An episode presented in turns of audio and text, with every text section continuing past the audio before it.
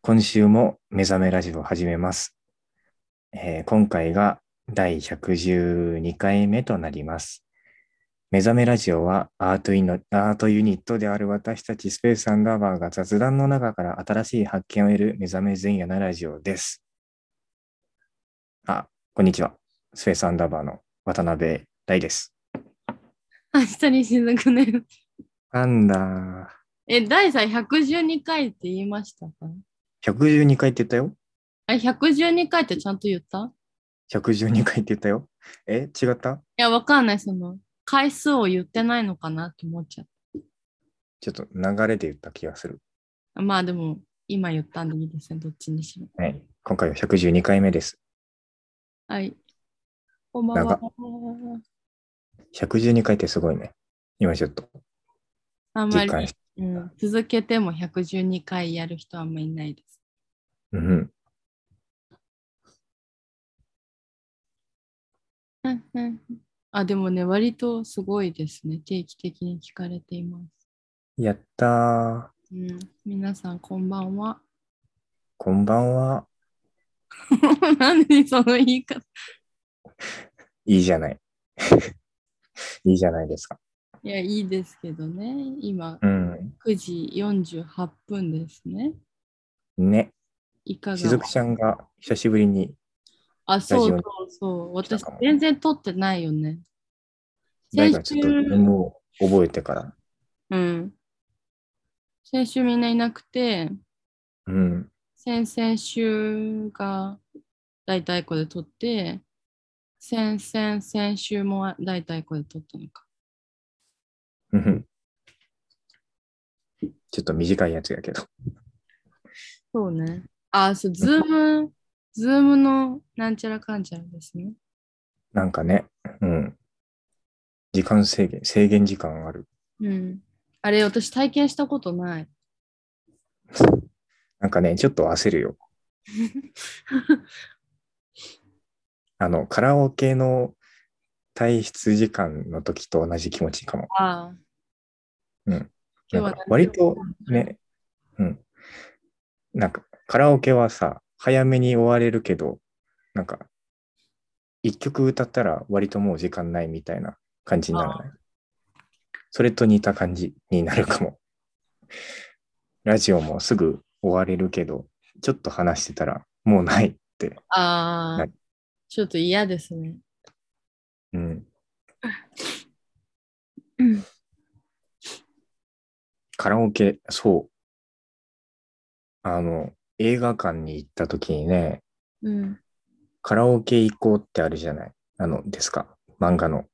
ああ、はいはい。和それ山が実写化するんって、えー、あ、あれでしょオーディション。 ね、なんか見た、うんなんだっけ、さとみくんそうそうそうそう。やりたいなって思ってた。いえー、やりなよ。なんか似てる気がする、なん確かに。や、でもね、あれだった。あの、条件がね、うん何歳だっけな ?10 13歳から、あの、まあ、中学生の年齢じゃないな、ああ、そういうあのとって、うん。ちょっとね、早めに生まれすぎました。あー年齢層低かったんだじゃん。悲しい。うわーいや、でもなんか、和山山、うん。えっと読んだけど、なんか、和山山に出てくる男の子は大に似てる気がする。本当やったー。なんかうん、静か、静かっていうか、なんか、佇まいがす静かだから、うん。 変な人ってことがあんまりバレてない人。 中村先生が好き。あの、女の園の星。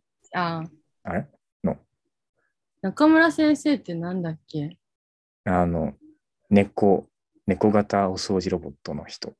ああ、あと、犬の眉毛を、あの、あら、あの、油性で描かれた眉毛を落とそうと洗ってた人。え、みかんの表紙の人ではないうん。違う。な、これは誰うんなんだっけ名前が出てこないね。小林先生。あ、そうだ中村先生、3年2組副担任残業しがち。うん。ちょっと柄が悪いね。よくないいい柄が悪いし、柄が悪い人が、ね、猫型ロボットで癒されてるよ。猫型ロボットは違うか。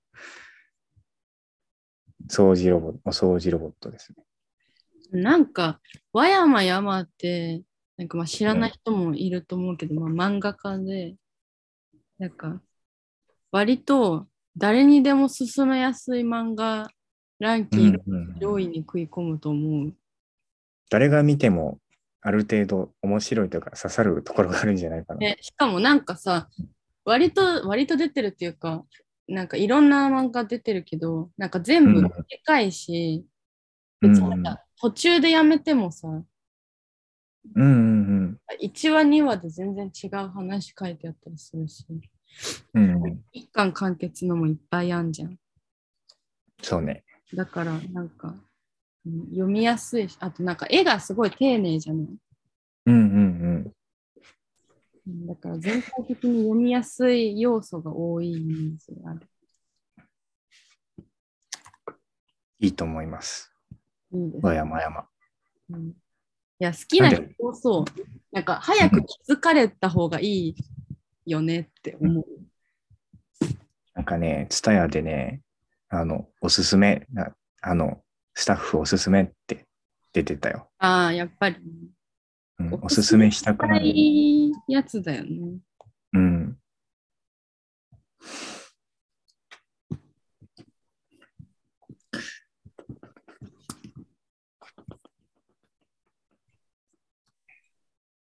ああ。えー最近はどうですか最近は、うん、髪を切りました。あー確かに。長かったか短いよ。もしれん。そう。熱。短い。暑いの関係ないやん、今。いいいじゃない。や、でますあか確かにすぐ、すぐてか、すごい急に夏って感じだよね。今日32度だった。やば。あ東京はどうですか東京は何度だろううん。東京は最高気温37度。うわ、やば。ね、うん今29度です。まだ暑いね。あ、でも今福岡市と全く同じ気温だよ、東京。まあ、気温の概概念で見たら同じところにいるかも。そうそうそう。うん、いいね。でもこっち、今この部屋扇風機ないんだよね。あ、嘘。しずくちゃんなんかさっきから髪が揺れてる から、扇風 バレた 機うんすごい、至近距離にありますね、扇風機が。髪がピラピラしてる。うん。そんなとこでバレるとは思ってない。観察眼、鍛えられたそう、うん。鋭いよ。鋭い。観察眼鋭い よ。観察眼あったら何ができるんかな観察眼あったね。いや、本当に観察眼に長けてたら、うん。超能力的な域で観察眼に長けてたらうん。殺人が防げる、なるほどね。うん、それは言う、まあ、使えます、先にね。犯罪が起きたとしてもうん。観察眼だけで警察になれるね、なるほどね。うん事件が起きたってなって、うん、なるほど、わかりました、観察してきますって、ねあなたですねって、うん、問答無用で手錠をかけてくる。そうそうそう怖いね。だからつまりコナンとかはうん。別にね賢いわけじゃなくて目がいいだけかもしれんよねもしかすると、ね、あもしかしたらちょっと点数、テストの点数とか良くないかもね。うん、その成績的にはあんまりだけどうん。賢いは賢いみたいなだからね、他の人が気づけないところに気づけてるそだうそうけかも。そううんいや、そっちの方がでもなんかいいわ。うんいや、でもなんか、人が見てるものって全員違うなって思わないしずきちゃんは人の髪の毛が揺れてるところは見ない。いや、だからそういうのはいいよね。だいぶ人の髪が揺れてるの見てるんだな。うん。他の人は何見てるんだろうね。でもなんかこういうズームとかの時ってさ、うん。別になんか何かを見てるわけじゃないというかさ、うん。なんか、話す時と同じで、まあ、ん仮に何も見てなかったとしても別に何も起こらないじゃん。うん。ならこの瞬間は何かを見るための時間じゃないから。なるほどね。うん。うん。なんか、なんかさ、こう、目線とかを見て、今この人、なんか、嘘ついたなみたいな、うん、あるじゃない。あるね。それも観察眼かな。いや、そうじゃない。まあでもその心理学的な、あうの、ん。昔の知識人がが取ったそう統計とかの知識を踏まえて、あれ、うんなんかこの人斜め上見てんなみたいなああ。口触ってんな みたいななんかね、嘘つく時の癖があるみたいなのうんあるよね。あるかな実際になんか実感したことはないかも。なんかよく見るけど、なんか聞くけど、実感したことはないかも。でもなんか一個じゃないんじゃないなんか明らかにうん。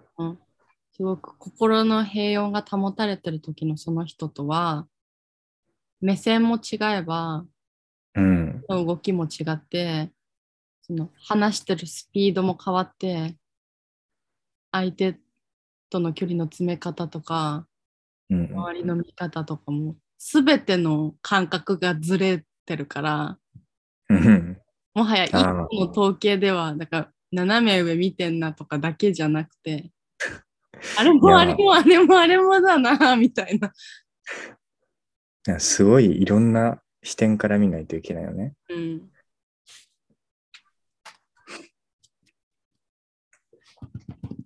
むず。観察がむずかった。うん、でも逆に言えばなんかその目線がこうだからとかいう細かい情報はともかくうん。なんとなくこの人いつものこの人と違うくないみたいなああ。違和感だけが残って後で考えたらああだったのかなみたいなもしかしたらなるこの人嘘ついてたかもしれんみたいな仲いい人には嘘が気づかれるみたいな。そうそうそう第6波的な、第六感ってさ、うんなんか、霊感も第六感っていうし、なんか、こう、当てずっぽうみたいなのも第六感っていう よね。いやなんか多分その私は前の演劇でめっちゃ第6う巻、ん第六巻って言ってたんだけど第話すだけどなんか第六巻って多分あれでしょい一般的とか言うと一般って誰だみたいな話になるけどなんかうん。思い浮かぶのが早いその瞬間風速で言うと多分あの例のうん方第六巻じゃん、ああ。ななラップ現象でゾワッとするみたいな本のさうんうん第6巻だけどなんか私は文字情報とかじゃない、うんそのなんとなく先に体が理解するみたいな頭よりも先に体が反応して、なんか全てを了解したこの人のこれみたいうん。理性じゃなくて本能で理解したみたいな、な。そうそうそう後々にあれってああなっててそれによって体がこうなって、だからうんつまり自分はあれをこうして理解していたんだということが遅れてやってくるみたいなうんうんうん。こともそれが第六感。そう私はそっちのことしか言ってなかったからあれだけどなあ。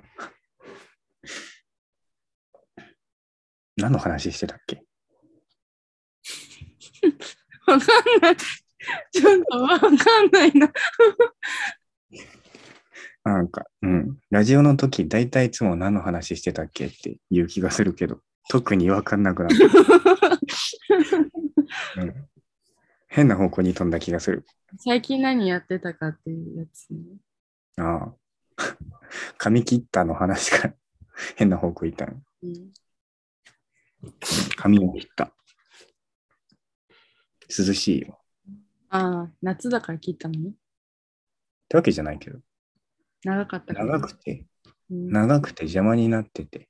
うん。うん。そういえばラジオ、なんか、うん、だいぶ前の、に2、3回前のラジオら辺で髪を切るみたいな、切りたいっていう話をしたまんま、なんか、次回は髪を切っているでしょうみたいな話をして 終わった気がする。なんか全然忘れてた。雑だね。うん。話が雑です ね。ちょっと丁寧にラジオをしないといけないから。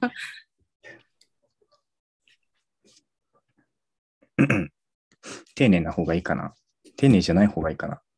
ラジオがうん。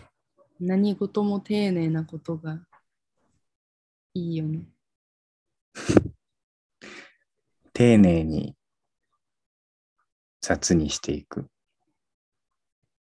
ちょっとよくわからないですね。ラジオはさ、なんかいろいろあるじゃないですか。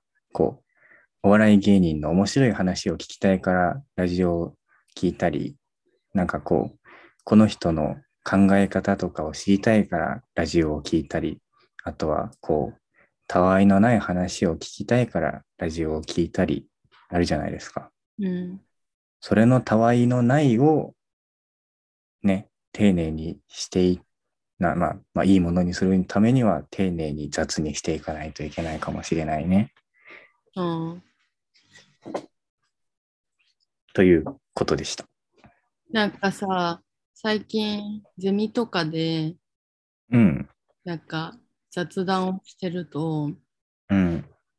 なんかゼミはさ、やっぱお勉強の場だから、うん。雑談とか言っても、なんかその人が最近考えてることが最初にあったとしても、先生がそのこういう文脈で言うととか、うん別の人がこういう文献がそもそもあってとかうん。うん。また別の人がこういう業界ではこういうんう絵がさ、みたいな話が終始出うてくるん。わけ、いっぱいいろんなのが。そうそうそう。その雑談ってなんか面白い、別に面白いわけっていうのがああ。あって、うでんなんかうん私は大学の近くにアトリエをね、8人ぐうらいでやっん。てるんだけど、その人たちと雑談をすると、なんか、こういうこと考えてんだよっていう、また同じ発端から、うん。この間先生がこういう表現についてはこう言ってたと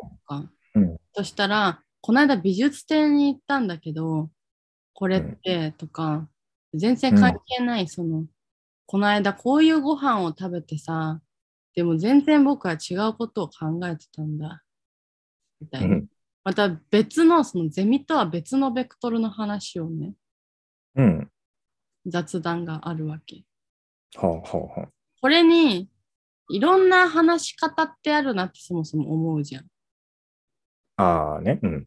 なんか面白いのベクトルって全然違うしうん。みんなは別の場所でその一緒にいない別の場所でそれぞれ、まあ、いわば勉強みたいなことをしてるからうん。つまりその人が考えてたこと以上に先人たちが何をやってきたかみたいなその情報をそもそも持っててそれを会った時にお互い交換するみたいな会話じゃん。それってうん。アート系のそういう話と学術的なそういう話が行われてるなって私は思うけど、うんそれ1週間のうちそれを占めてる割合が割と多いけどうん。大と話すこの話がうん面。白くないなとは別に思わないわけ。つまらん男だってならん。いやだからその別に人と話すとか人うとん。話してるこ会話をただ聞くとかってうん。なんか、あ、すごい何を言おうとしたか忘れたな。うーん。なんか、あれなんだっけうん。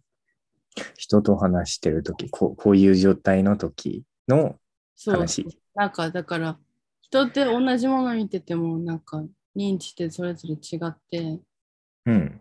なんかその前提が私の中には普通にあるから、うんう誰と話しててもつまらないってことってないなって。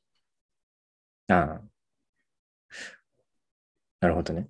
だからそのこの人、私の認知とはすごくかけ離れてて、理解できないとか、うん。私がこの人の認知をインプットすると、すごく不快な気持ちになるかもしれんみたいな体験はもちろんあるけど、人と話しあて。あ。うんうん。だけど、そう会話の中で、情報の質って別になんか、面白さ、いや、関わってはくるけど、なんか、うん。いろんな体験のバリエーションってめっちゃいっぱいあって、人はそれを全部受け入れられるんだなぁあと思うわ。 あ。だからその、私は、ななんていうの、情報がを交換するみたいな会話にが日常生活でたくさん行われていたとしても、うんうん。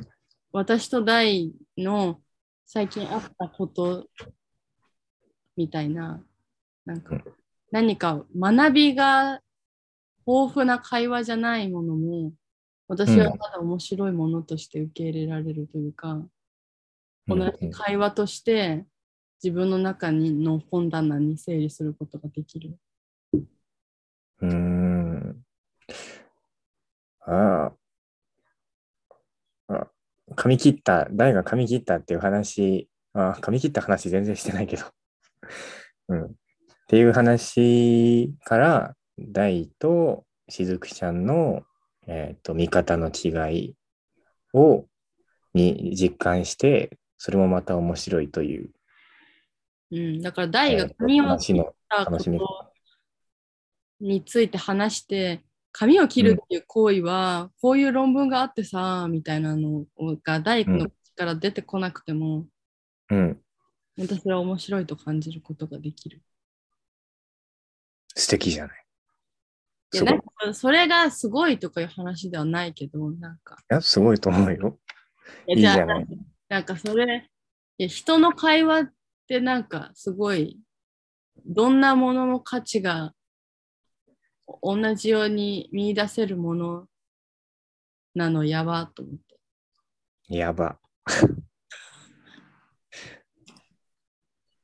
やばいね。うん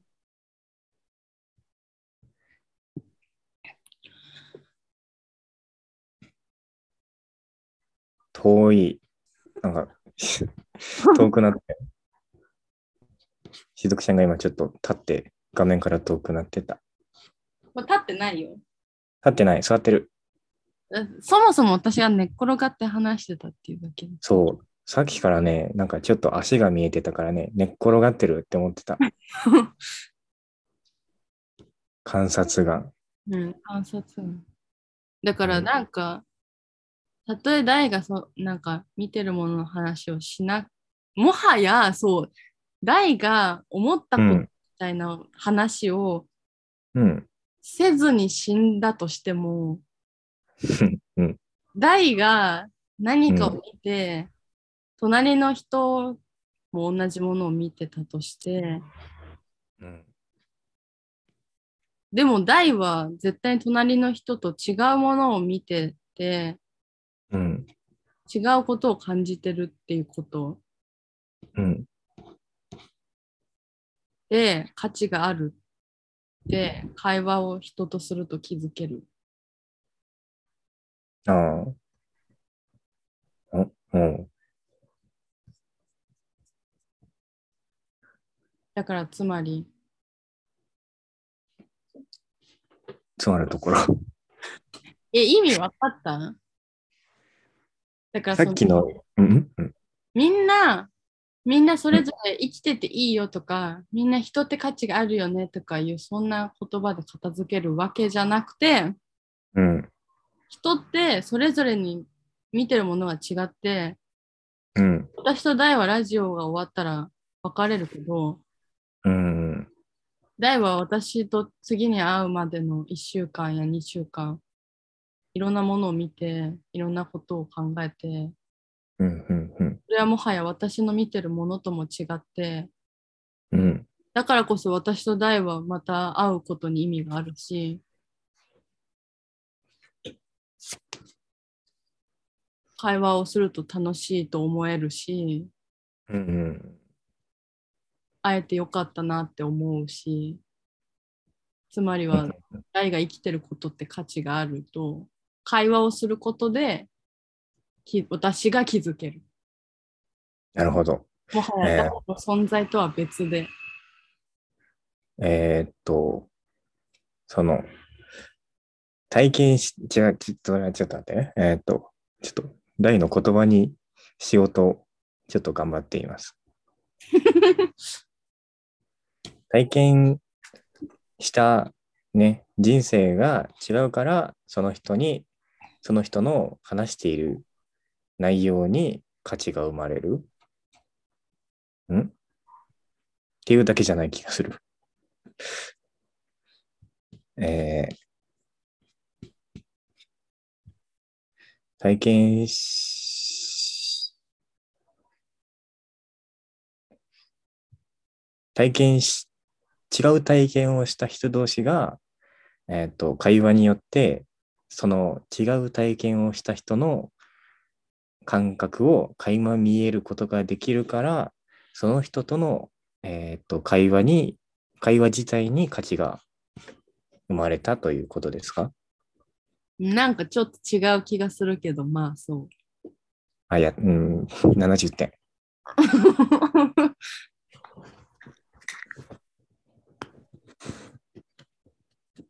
全然違う話していいかな。うんさっきからね、パソコン周りをね、にね、アリがいるんだよね。え家でしょ、今。そう。でもね、ベランダの横なんだよね。あ、そういうことそういうことなのかもしれない。え、でも、ベランダの横とはいえさ、うん。家の中に、窓を開けてるの。いや、家の中にアリがもはやいるという事実は変わりないじゃん。うん。びっくりした。こ見れつはけどたうと。どうするの逃がす。え、一匹逃がしたところでじゃないうん。アリはだって一匹で行動するしてもいいんじゃないいや、アリが一匹で行動するのは良くないかどうかは言う話してないよ。アリはそもそも一匹で行動するかどうかだよ。なんかね、最近にね、最近お母さんがね、うんこう、盆栽というかね、で盆栽だな。多分、多分盆栽うん。にハマっているんですね。うん。盆栽やら苔やら。うん。うん。それを、ね、なんだ、こう、育てるというか、ね、飼飼育じゃないな。まあ、飼育して、飼育する上で、ね、家に自然が生まれたわけですね。はい。そこにアリもまた発生するということはおかしいことではないかもしれない。その苔の中にそもそもアリがいたって ことんうん。自然は自然自然を呼び込む。アリアリってさ、なんか、どっから来たの、みたいなうん。言うとき。変だよね。なだんかって 3, 三階だよ、3階。あそう。家3階だよ。もうめっちゃ別に地面からとかじゃないのにみたいうん。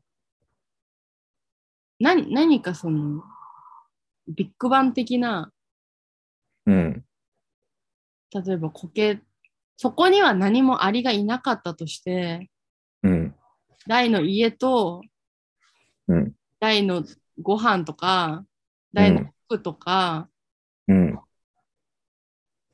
そして苔の土とか、そのん全ての要素が集まった時に、うん。何かがトリガーとなって、バーンってなって、ありみたいな。新たな生命が生まれたと いう。だからなんか、あ一匹のアリがなんかうん。家族を作ったとかではなく、うん。もはやそこにはアリすらいなかったんだけど、うん。いろんな要素が絡まったその瞬間にアリが一匹出てきて、そして脈々とアリはアリを作るのか凄まじいことだ ね。じゃあちょっと大切にしないといけない。いや、しかし、その、相当な生命力だと思うから、生命力っていうのは何回殺しても生きてるやんとかいうことじゃなくて、うん。反復能力がうんうんうん。凄まじくあれだから。あ、でもなんか、うん。あの、大学の友達のうん。太郎くんがね、はいはい。うん。あ、慎太郎くん、ラジオ聞いてるって言ってましたね。うわ、変な、変な話題の中で。いや、な違んう。か名前が上がってない慎太郎くん、一人暮らししてる家、うん。 1年ぐらい前にアリがうん。出てて、うん。うん。すごくわーわーなってたわけ。 ありだ。そう、あれは何回だったか忘れたけど、うん1回とかではなくて、うん。なんか壁の中に帰って行ってるのも見て、壁。だからそもそも家っていうものはアリと一緒に住んでるのかもしれないね。そうかもね。あの、102号室、103号室みたいな順の中にアリの巣があるかもしれない。そうそうそう。いいじゃない。だからつまりは見えていなかったアリと暮らしていたダイがうん。ついにアリの存在に気づいたっていうだけかもしれん。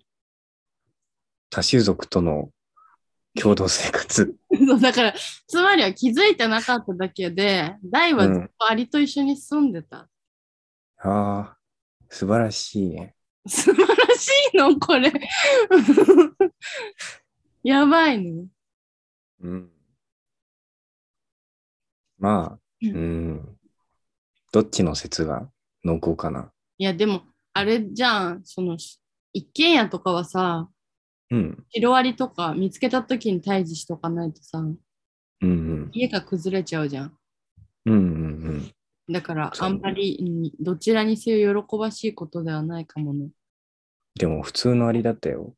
シロアリってなんかアリじゃないんでしょ、確か。あ、シロアリはアリじゃないんだ。なんか、シロアリ、アリって名前だけど、アリじゃなかった気がするよ。誰わかんないけど。わかんない。シロアリってなんだろうね。でも、シロアリって実際のところ、どんな形だったかあんまり思い出せないから、うん。調べる勇気がない。あ、シロアリはゴキブリの仲間だって。やだーあんまりちょっとさ、誰も聞きたくない情報だよね。え、でも、ゴキブリってうんさ、どの家にも出るけどさ、ゴキブリが家に出たことによって、なんか、家が崩壊したとかいうニュース聞かないよね。そうね。家が崩壊したって、その家族の仲が悪くなったとかいう崩壊じゃなくて、その、うん。物理的に一軒家が崩れたとかいうの聞うんうんうん。かないよね。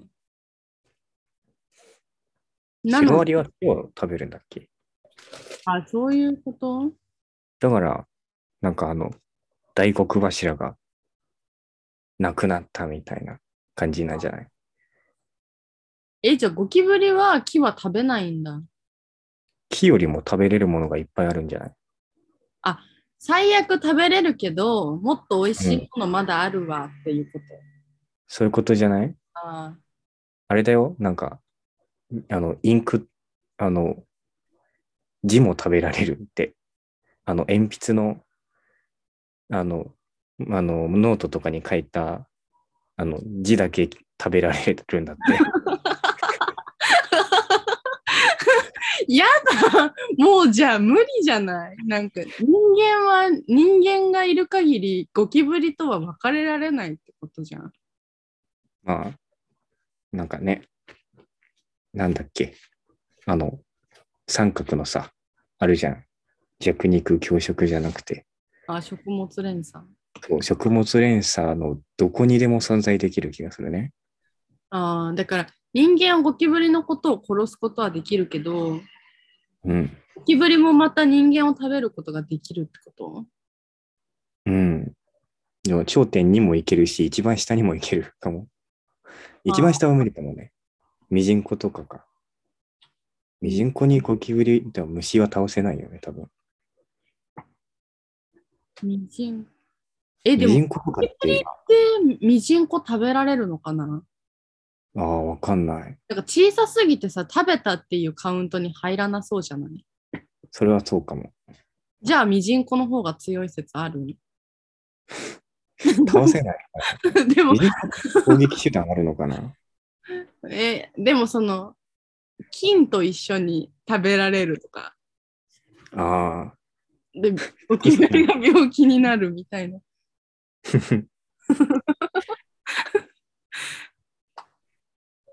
それは、うん、まあ、すそれを意思を持ってやってた ら攻撃かも。 えでも病気っていう概念ないのかもね。もはや。うんあ、威嚇するんだって、何が人口。威嚇うん。誰に向かって え、いや、敵に向かって、敵が来たら、頭を尖らせるんだって。かわいいね、意外と。うん。 ななんか、すごい変化ないよ。本当に頭の先がほ、なんか、ちょっとだけ尖ってるぐらいしかない。え、でもあれじゃん、あの、プランクトン界隈ではさ、うん。割とミジンコって大きい方の人じゃん。あ、そっか。だから、あれでしょ、ミジンコが敵視してるのって、そのプランクトン界隈の中だけでの話でしょ。なるほどね。だから別にゴキブリとかいうさ、もはや自分の何億個分ぐらいのでかさの人の話してないじゃない、クジラに対抗してるみたいな感無じ理かなだ。だって別に頭を尖らすところでさ、自分どころか、自分の家族どころかじゃん。もう気づいた時には飲み込まれてるしさ。しかもなんか、いや、飲み込まれたからといってみたいなとこもあるよね。うん。ねいや、まあ、そいるんかもしれん。かもしれない。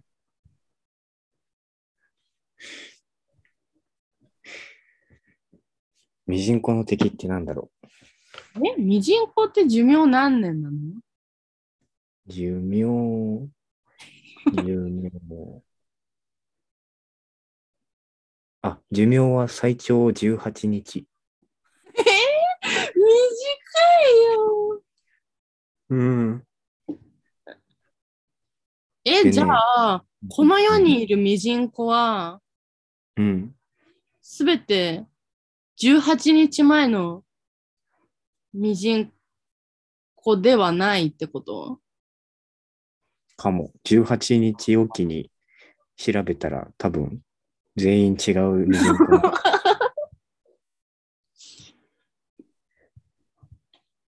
で最、最長18だから、18日間おきの調べたやつでもしかしたら2世代の過ぎてるかもしれない。まあ、うん。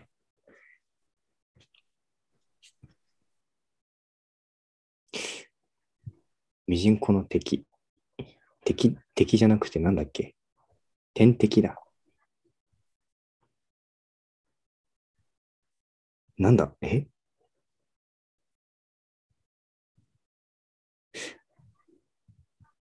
あ。ミジンコの天敵はヤゴ、ヤゴなんだって。え、でかっ。なんか虫と戦ってたね。え、じゃあ全然ゴキブリとか、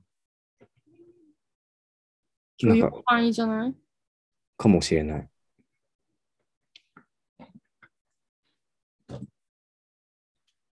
うん。屋号にあったら、死んだふりをするんだって。え、なんかさ、あの、プールとかでさ、うん。夏の終わりとかに矢ごとりするじゃん。あは。あれってさ、プールに浮かんでるミジンコとかをヤゴが食べに来てるってことじゃないいそれで使ってるのか。や、いや、わかんない。え、ちょっと待って。や、ヤゴは、あの、あれじゃないあの、トンボの赤ちゃんだから、生まれたから、生まれて、この、その、プールに生まれたんじゃないええちょっとキモい話やめたいね。あ、ちょっとさっきからあんまり息苦しいものを感じがね絶えず虫の話をしてしまいました。ちょっとアリ、アリから苦手な人はもうダメかもしれそうだね。もうシロアリの時点でというか、もうゴキブリの時点で聞いてない人は聞いてないね、ん。うん、すいませんでした。あ、でもなんか今日ゼミに行ったら、う、ん。ジビエの鹿のはあ、うん。屠殺場に行ってね、あうんのうん。屋久島まで行った男の子がいて、うんそれで写真集を作るって言ってて、うん。うんうんうん。さ鹿が生きてるところから罠に引っかかって、それがこう目をね、縛られて、うん。たくさんの鹿がこうトラックの荷台に乗せられて怖いから怖いからっていうかその目が見えない状態で鹿と鹿が顔をこうスリスリしたりしうん。て、るところからその発情でうん。殺されてこう裁かれて町うにん。そのジビエとして出荷されるまでの写真というかそのジビエの内臓は食べないのかわかんないけど皮に捨てられるのええあその内臓が皮に捨てられたところの写真とかをすごい大量に見てすごいものを体験してる人いるやんって思ってすご。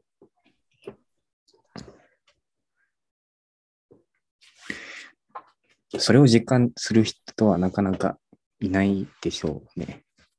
でもなんかすごい自分はどういう写真集にしたいのかわかんなくなっちゃったってすごい悩んでましたねああ。うん。何、何の、何を目的としてこう写真集を撮るのもう作るのか。ジビエが、うん。ジビエとか鹿を屠殺する光景っていうのが、うん。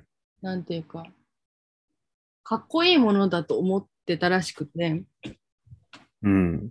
美しくて、写真に残したいっていう、ただその欲求でやり始めたら、なんうかん。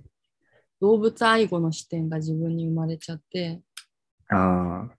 だけど動物愛護みたいな、うん。こう訴える写真を撮りたいわけじゃなかったんだけど、うん。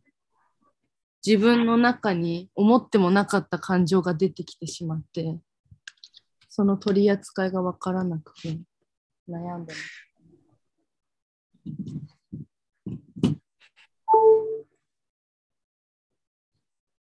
うん。うん。はい10時半だね9時半だ。本当だ。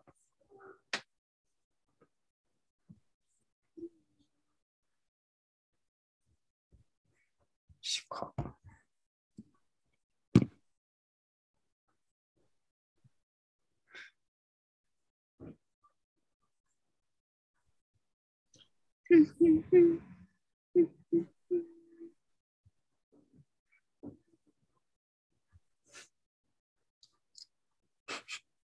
ちょっと、うん。いや。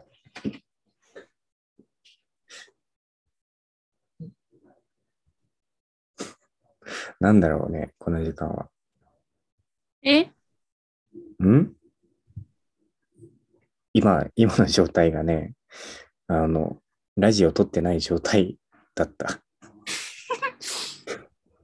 え、大さ、私のタンプレ送ったまだ、あ、これちょっとわかんない人に説明すると、私の誕生日は3月20日なんだけど、もうすでに6月の27日で、で私は別に誕生日プレゼントをせかしてるわけではなく、大が誕生日プレゼントを用意したよって私に言って、それから全然送ってこないなと思ってたら、誕生日プレゼントをラッピングしたところまで見せてきて、ラッピングした時のエピソードまでラジオで話したのに、というか、ラッピングしたってことはもうあと送るだけなのに全然来ないから私はええって思ってたっていう話でこ。れは逆に、ね、あれじゃないですか。こう、ね、3月だから、えっ、と、9月に仮に渡したとすれば、えっ、と、半年に1回、ね、誕生日プレゼントをもらうという経験ができるわけですね。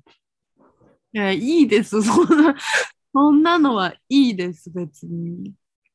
うん。でそれで、12月に渡したら、あれ、誕生日、えっと、4分の1、あの、年の4分の1を、ね、過ぎたら、また誕生日が来たっていう感覚を味わえるわけです。だって別に誕生日じゃないもん。それ。そこは、そこはちょっと気持ちで、ね、うまくごまかします。あその、その経験をね、プレゼントしたいなという気持ちです。嘘じゃん、絶対忘れてただけじゃん。忘れてはないよ。だって目の前にずっとあるもん。 でそのなんで送んないのかさっぱりわからない。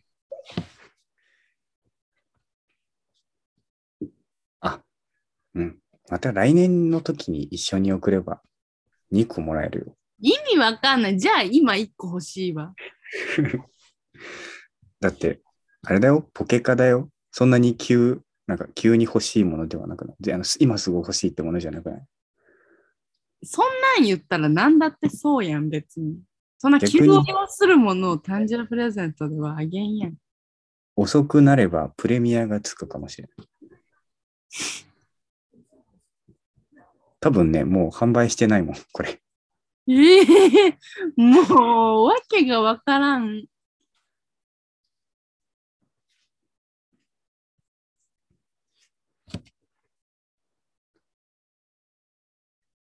だからね、あの、時間をかけてどんどん、こう、価値を高めていってるわけです。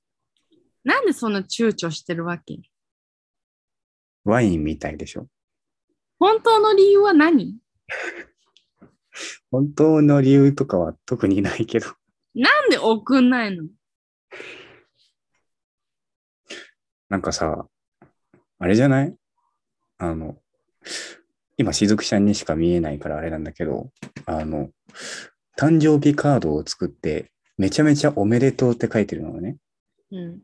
それをさ、郵便局の人もしくは宅急便の人にさ、その、お願いしますっていう時にさ、絶対見られるわけじゃない。でもその、ななんていうの、U パックみたいなものに入れればいいじゃん。でも、その U、U パックはあれだよね。あの、郵便局で、あの、これ、その U パックの箱、箱っていうか、あの、封筒みたいなのくださいってうん。いう時にさ、何を、あれ、送るんですかって聞かれるじゃん。ないよ、別に。U パッなんクか、だけ買えばいいんだよ、別にそれ聞かは。れたよ。前、前なんか送る時聞かれたから、それ、なんでもいいでしょって言って帰ればいいよ。なんか不審なものを送らなんか送るつもりじゃないかって怪しまれてさ、ちょっと見せてくださいってなった時にさ、おめで おめでとうってなって言わなかったらいいじゃん、別に。その、言わなかったら怪しまれるよ。ポケモンカードですけどって言えばいいじゃん。ポケモンカードを U パックで送る時点でちょっと恥ずかしいよ。でも別にさ、その、前提として誕生日プレゼントを送ることは恥ずかしいことではないからさ。あ、この人うん誕生日プレゼントを渡す人なんだ、いい人ってなるじゃん。でも実際は4月ぐらい、え4月じゃないや、3月ぐらいもう遅れた誕生日プレゼントを送ってる人だよ。でもそんな、その事実は別に郵便局のお姉さんには伝わんないからさ。いや郵便局のお姉さんにはなくても、台の中にはあるわけです。でもそれは別にいつ渡したってそうだもん。どんどん伸びてってるもん。だからそのね、ちょっと年月をね、貯めていって、こう、希少価値、どんどん価値がね、上がっていったら渡すっていうことで、これを待っていたんだってできるじゃん。そんなハードル上げて大丈夫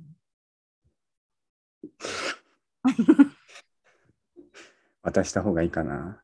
どう思う本人に聞かないそして全部本人に相談してるのは一番おかしいところなんだよ。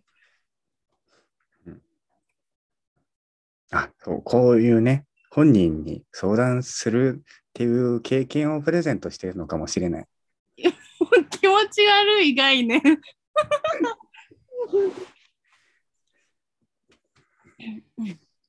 うん。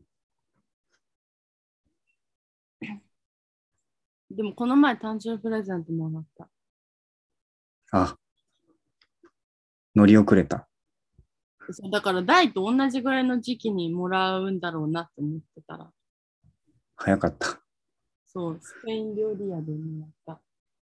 うわ、スペイン料理屋とポケモンカードなんてますます。ね。あ、けあ時計だ。素敵な時計だ。しかも私は指輪までもらいました。うわ。負けてるんだけど。ここに石が入ってる。うわ。ポケモンカードを何年貯めたらそれに届くのもう、これは20年前に売られてたもう非売品ですって言うぐらいじゃないと、同じぐらいになんないかも。嫌です。早くください。うん。 全勝します。絶対送んないじゃん、こいつ。私めっちゃせかしてると思うじゃん。これ1ヶ月ぐらい言ってるから、私。すごいせかす人だ。違うから。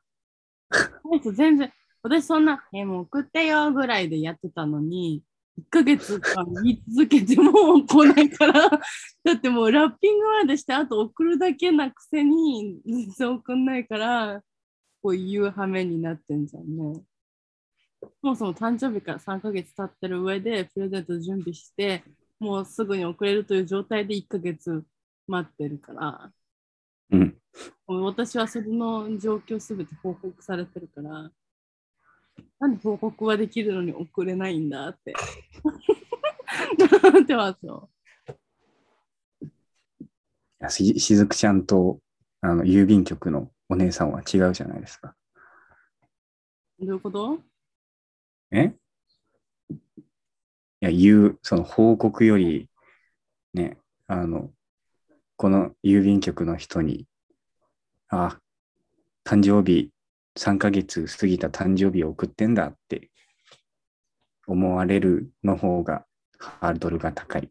ああ、お姉さんは知らないからってことうん、知らない人だから。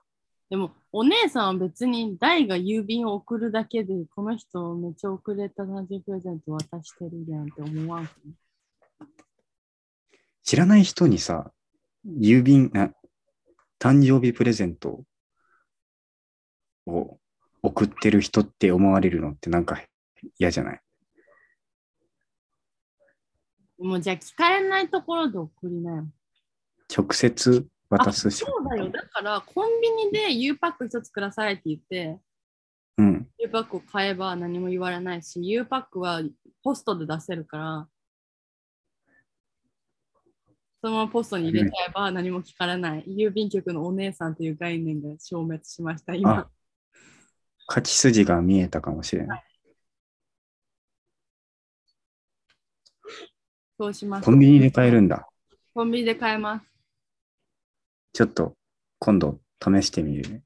U パックライトうんは、さんなんかあるの3.5センチかなんか。へ超ええる、とダメだけど、U パックだったら別に何センチでもいい。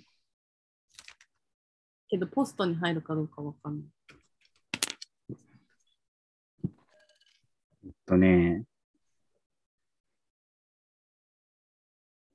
見づら、これ。え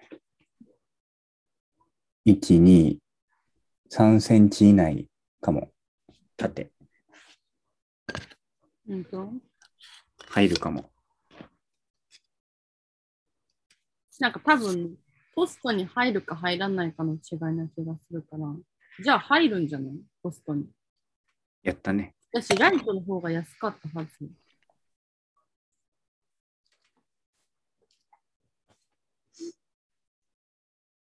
あ、違う、遅れるかもパックじゃないわ。レターパックだ。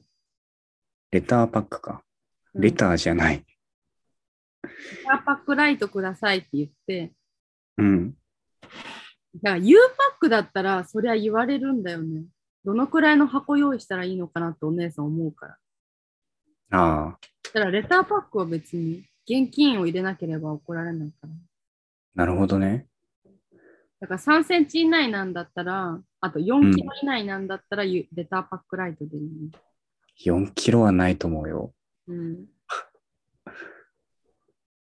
レターパックプラスうん。は別に何センチでもいいし、うんうん。別に大事なものを入れてもいい。対面で配達されるらしへえ。い。郵便受けに配達されるレターパックライトは。はい。いいじゃないですか。いいじゃないです か、じゃないの。早く送ってよ。もはい。うなんで郵便方法を私が教えてん ねん。おかげで、ちゃんと送れると思います。ありがとうございました。頑張ってきます。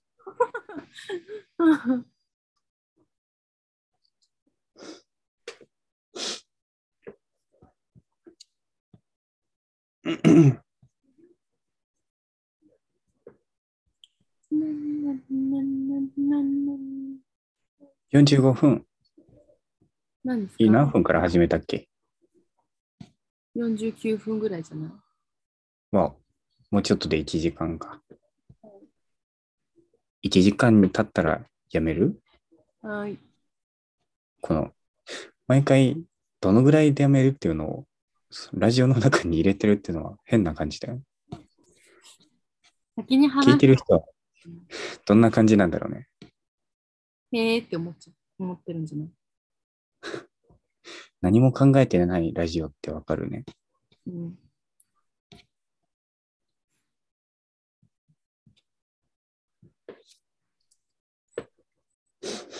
じゃあ、あと4分だ。4分。あ、あと3分だ。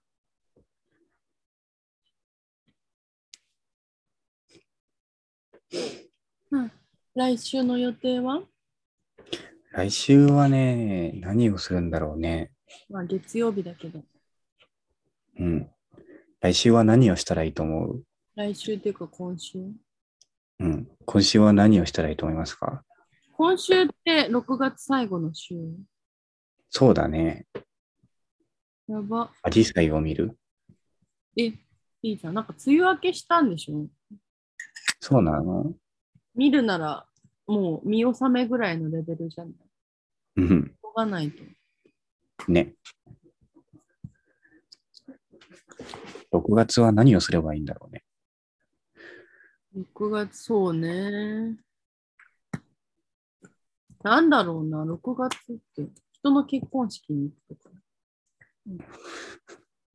人の結婚式、え6月だし、人の結婚式見に行くかってなるよね。いや、なんかジューンブライドって言うじうんうんうん。ゃん。6月、 梅雨とジューンブライドぐらいしかなくない。ちょっと6月だから結婚式を予定に入れようってよ。ちょっとなかなかできない。あと難しいなんだ6月って。6 6月月、記念日時点。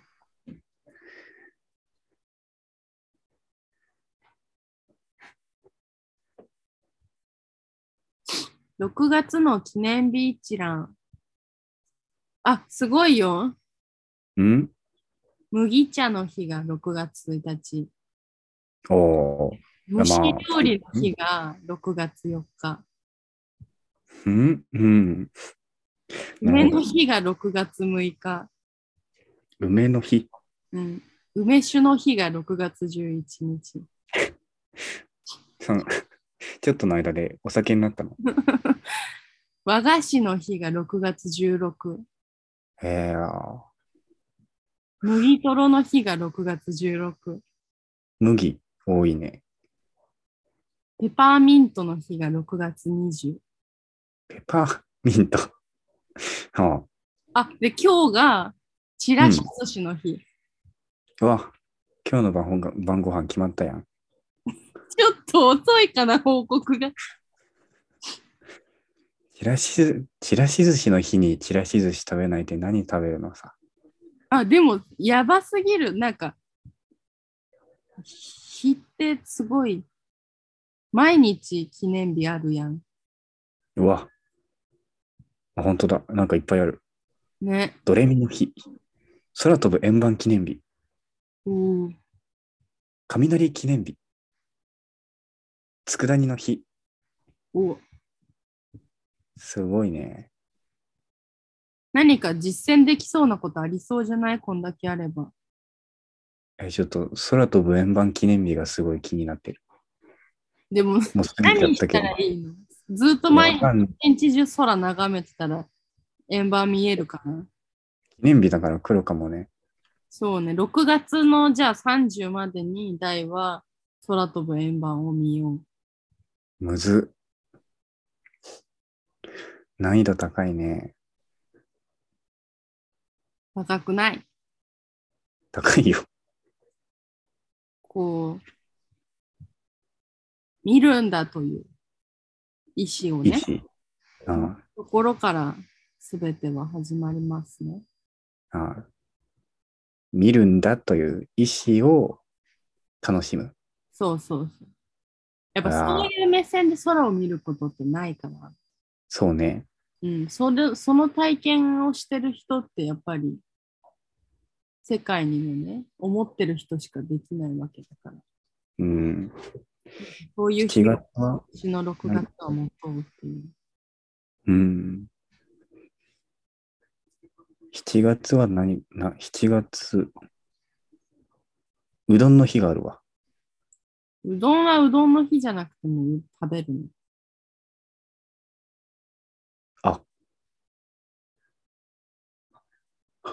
7月は山笠があります。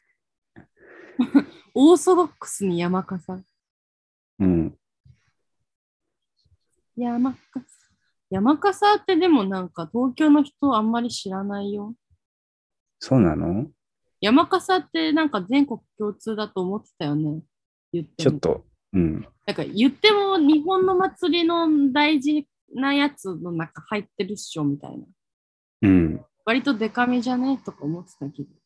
あ、持ってた。山笠、皆さん知らない人いたらこれを機にね。山笠を。なんか。うん。迫力はありますので。山笠をやるんですか今年。誰がうん。やんないやんないんかい。やんないよ。なんでや嫌だから。嫌なのうん。見るのは全然楽しいよ。参加はしないんですか参加はね、あの、うーん、多分ね、ま、若手になるからね、なんか雑用だったりなんだったりがすごい多いああからね、まだ楽しい部類じゃない気がするんだよね。楽しめない。もういうん、ややって意味がないことはないけど、意味があるとしても、こう、なんだろう、精神修行というか、 こう、ね。うん。そんなもんじゃないな。まあ、うん。こう、ちょっと、ね、今後のためになりそうなものにはなるような、楽しめない、楽しめないです。すごい、最後シンプルに言ったよ。楽しめたことがあんまりない。ちょっと山笠、でその知り合い、山笠関係の知り合いの人が聞いてたらすごい申し訳ない。あんまり楽しめたことがない。残念ですね。あの、お弁当食べてる時ぐらいかもしれなあーいやでも山笠は本当にかっこいいですよね。い。うん。見てる分にはすごいかっこいいのよ。うんなんか早起きしてね、うん。みんな街へ繰り出したり、テレビ見たりしますけど。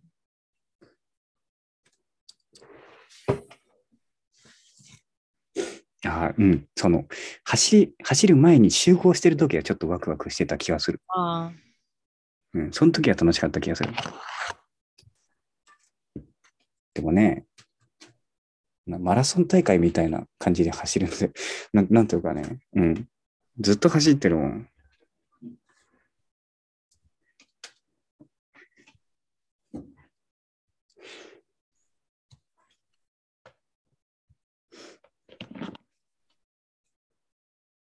あ、7月10日はウルトラマンの日だ。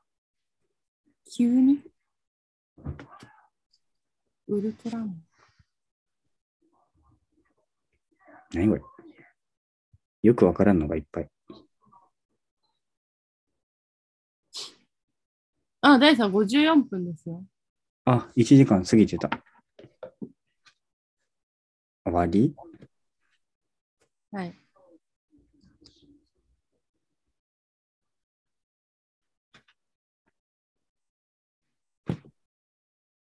いや